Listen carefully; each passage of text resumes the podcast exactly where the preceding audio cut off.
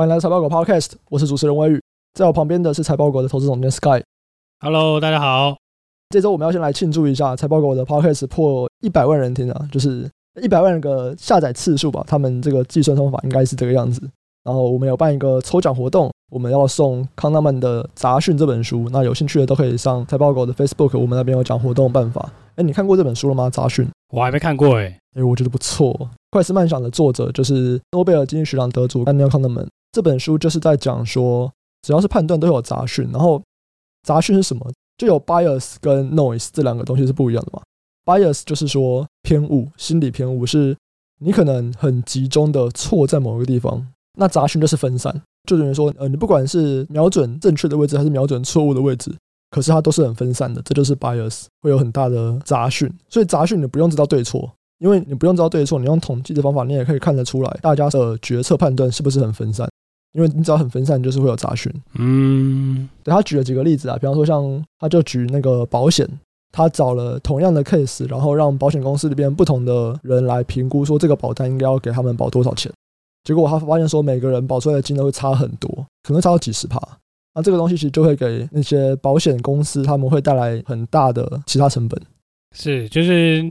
你对同样一件事的判断不一样啦，波动非常大啦，然后有很多离群值，分散的程度越大，就是杂讯越多就对了啦。对对对对对，它的杂讯就是这个。这本书我还没看完了，不过我觉得还蛮有趣。然后我们就是会抽三本送给大家，所以有兴趣的人都可以直接上我们 Facebook 去看这个活动办法。对，这个也是因为感谢大家一直在听我们 Podcast 嘛，所以如果大家听这个 Podcast 觉得有帮助的话，一样也是欢迎分享给你的朋友们，就是。让他们来听我们，不管是讲议题啊，或者讲时事啊，或者讲一些投资方法、产业分析，我们都讲蛮多的。而我们接下来要开始去访谈一些产业的专家。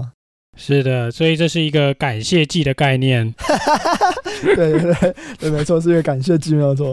只是现在疫情啊，不好有太多的连接，所以我们就是在知识里面互相连接这样子。你刚刚笑的特别大声，有点怪。好，我们来这周的主题啊。这周主题第一个，我们来讲 ABF 载板。其实半导体大厂最近就已经开始非常集中投资在先进封装的制程。那现在的这个 ABF 载板三雄本来啊就已经说订单排成到二零二二，现在啊据说已经预定到二零二三年的产能了。所以这些窄板三雄像星星啊、南电啊、景硕，他们波段涨幅大概都有三十到五十帕不等。Sky 要不要先来讲一下，就是 ABF 载板是什么？以及他们的用途主要是用在哪里？我们简单讲，就是拿来封装 IC 用的啦，就是 IC 载板啦。我们讲比较简单一点，就 CPU 那一颗会用的窄板。当然，ABF 是一种材料就对了。那有 ABF 这个材料，一定会有别的材料嘛？比如说 BT 载板，就是因为材料的特性跟你的用途不太一样吧，所以说这两个材料会应用在不同的 IC 上面啦。简单的说，ABF 就是一种材料啦。我们今天提到载板，主要是用在封装 IC 的部分就对。那为什么现在这个 ABF 载板他们会因为这个先进制程受惠，然后订单排到二零二三年呢？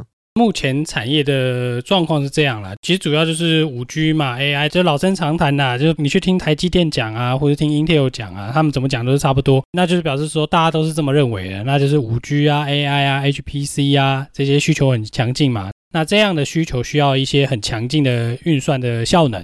这样强劲的运算效能呢，以后呢，这这些 IC 呢，要求封装的层数越来越高嘛？为什么？就是因为它那个可能角位越来越多啊，越需要越来越多的功能，需要的电流越来越大啊，I/O 也会需要的越来越多嘛。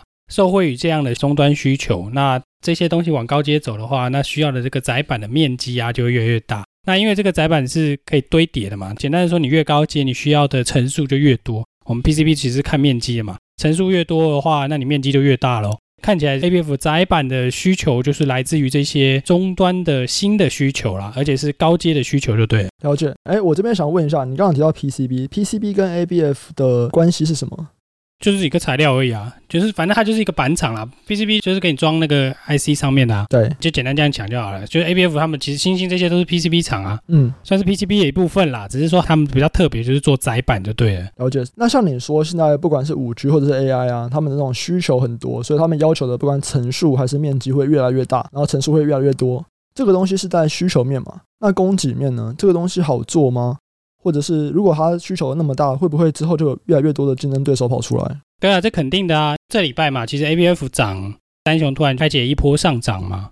哎，其实很有趣哦。这礼拜我们算是产业的讯息来看啦，或者说消息来看的话，其实供需两方的讯息都有嘛。其实上礼拜吧，还是上礼拜是 Computex 嘛。那 M D 有出来跟大家讲一些技术论坛呐，那技术论坛就有提到 Chiplet 的这个技术嘛，因为运用了这个这个技术，所以你载板需要的面积也变大嘛。但总体来说，就是 AMD 出来讲的时候说需求有变多啦，就是同样一颗晶片，它需要比较多的载板的面积嘛。它如果每年就算是出一样多的晶片，载板的需求也会变高嘛。再来是供给的方面啦，ATNS 这个其实有上报啦，它就是宣布史上最大投资计划啊。这个就是 for ABF 载板的扩厂嘛，像未知数这些公司也是出来讲 ABF 出货量会比这个一九年翻倍嘛，那甚至新兴也公告说要提高它的资本支出嘛，这些其实就是供给的增加啦。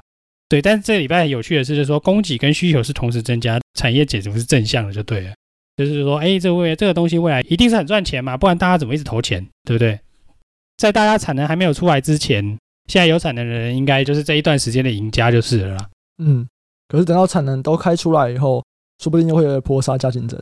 对啊，这次有趣的是说，这次都是走包场路线就对了啦。很多人都是直接找某家公司包厂的，直接把整个产能直接包下来，就是价格的上档的幅度啦，可能在真正开始量产以后的上下区间可能就会变小，就对了。简单说就很难涨啦，因为人家都给你包厂了。了解。所以这一周主要 ABF 在涨的就是这个消息嘛。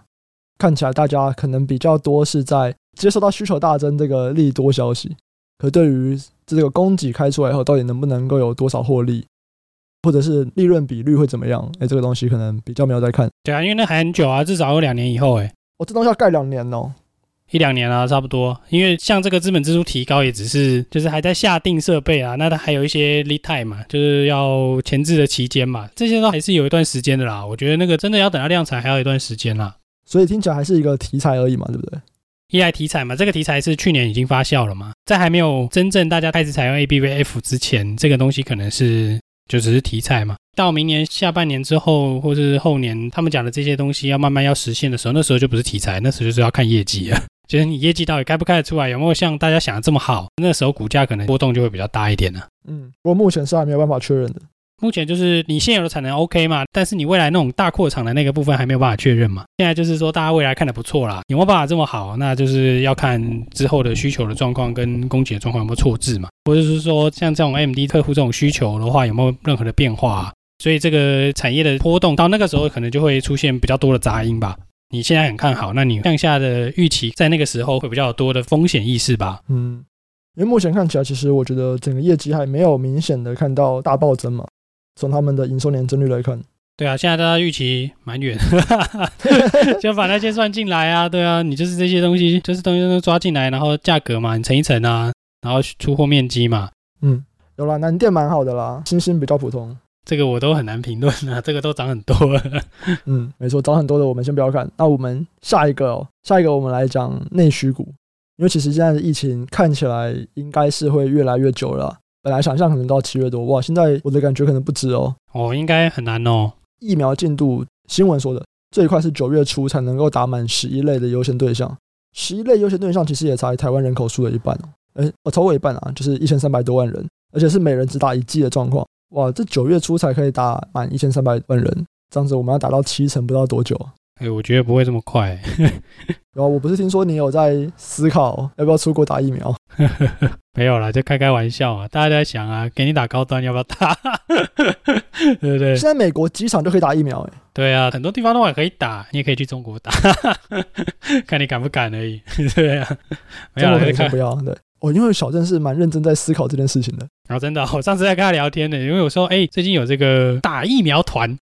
可以去美国玩，然后顺便打疫苗，然后想说，哎，可以去玩，又可以打疫苗，对不对？是不是不错？而这个的问题就是，你今天如果去美国的话，你那二十几个小时在飞机上，哇，这个二十几个小时也是蛮危险的。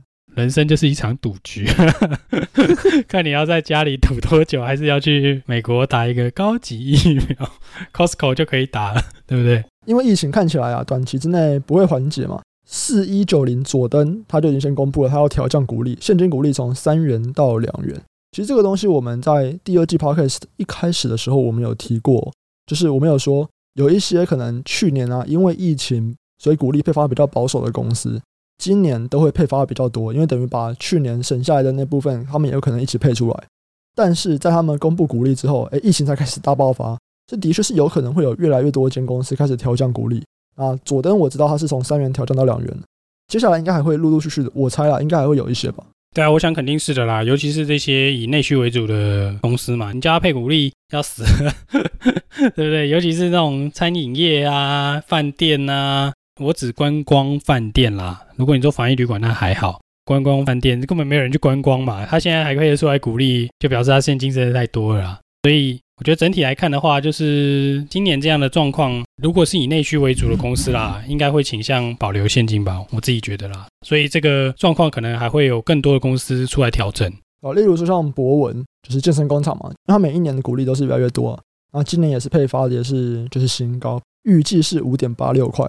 可是如果我们看它的营收，哇，它五月营收衰退很多，它五月营收衰退了四十几趴。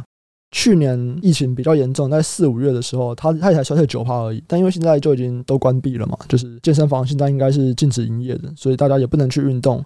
然后它五月的营收就少了四十三趴。如果它还要配这么多的鼓励，其实对他来说是有点硬的哦。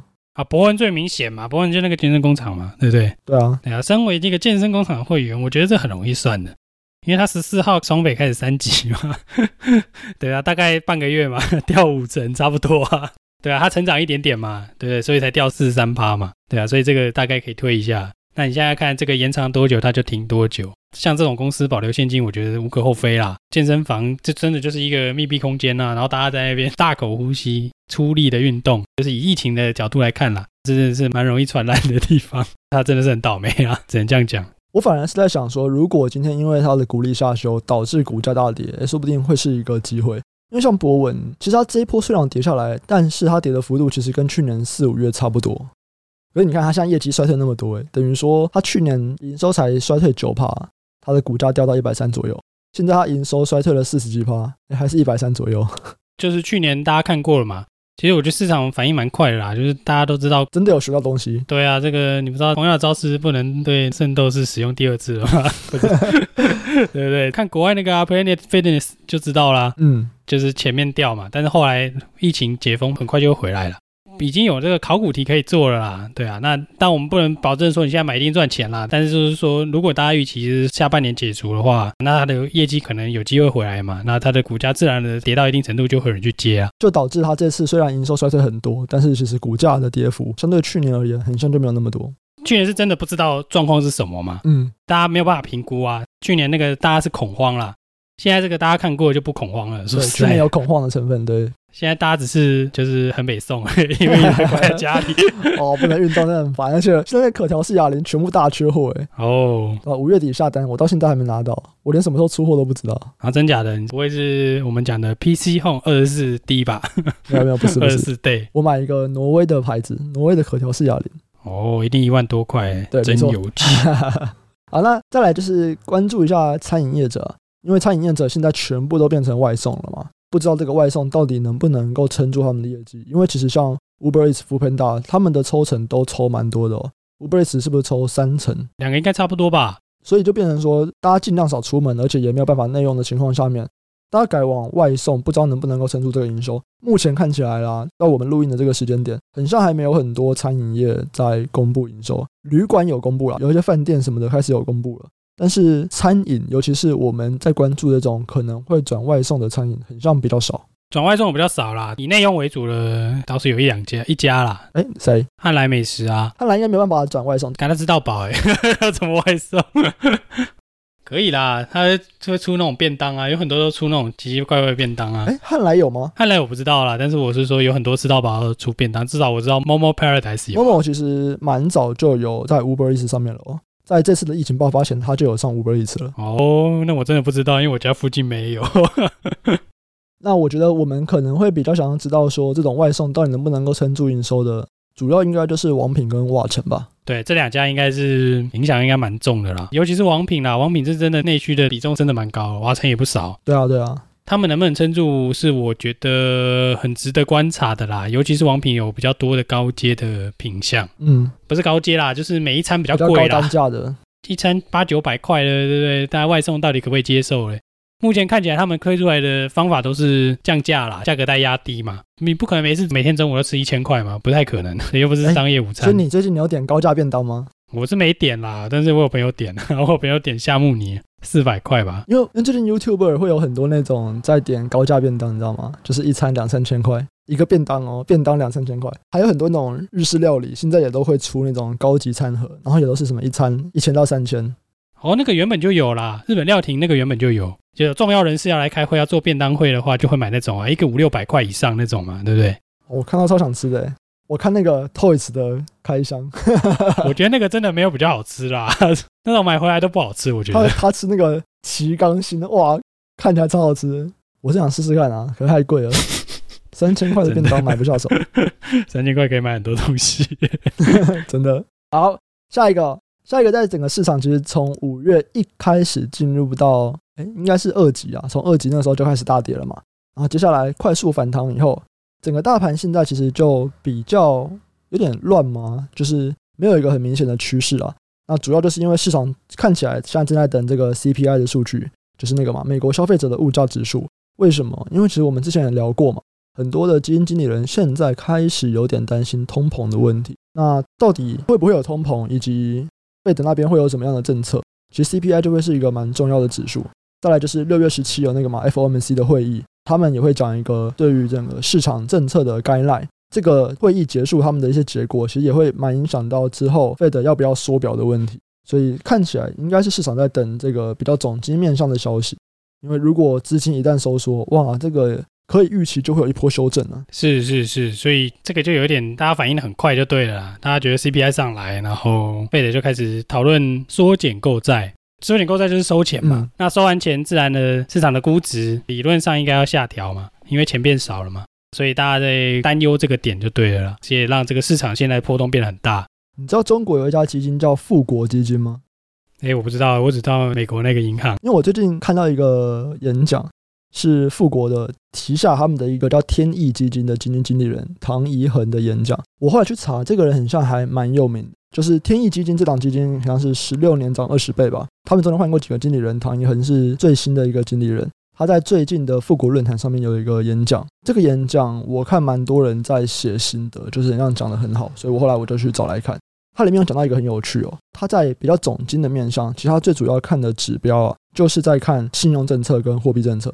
他说，如果今天不管是信用或者是货币，如果两个都放宽啊，整个大多头的发生几率大概是八十趴。如果我们以历史来看。但今天如果是在一个缩紧信用、缩紧货币的环境，空头发生的几率就是百分之百。然后他就有开始在讲说，怎么样叫做放松，怎么样叫做缩紧。然后过去两年其实都是信用跟货币都是在放松的阶段嘛。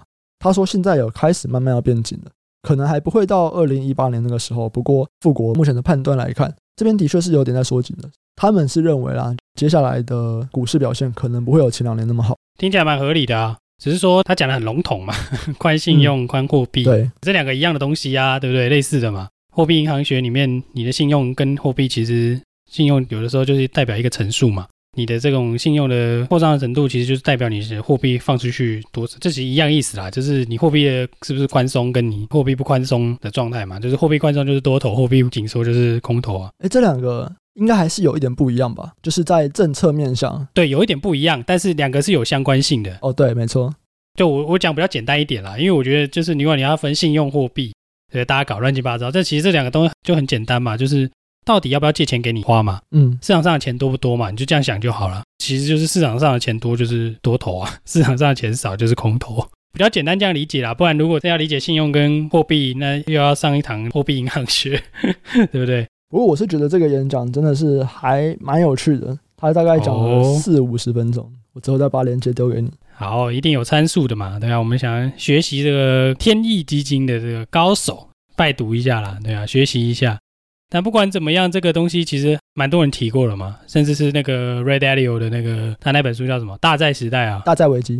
大债时代好像另外一本了，《大债危机》里面其实就是这个意思啊，它里面很多图嘛，讲一大堆，其实重点真的就是这个，只是它会搭配外汇的那个市场跟那债务的市场去阐述这个现况啦。嗯，最后一个。呃，这个是你写的，其实我看不太懂，这什么东西？最后一个其实就是跟 CPI 有关系嘛。我们刚刚其实讲那么多，大家在等 CPI，大家为什么要等 CPI？因为大家就是要看会不会通膨嘛。对啊，那通膨又怎么样？就是如果通膨的话，可能就会有升息，就会开始去收集刚刚我们讲的这个信用的部分了。对啊，那其实收集信用不一定马上会跌啊，对不对？嗯，这个就就有趣了。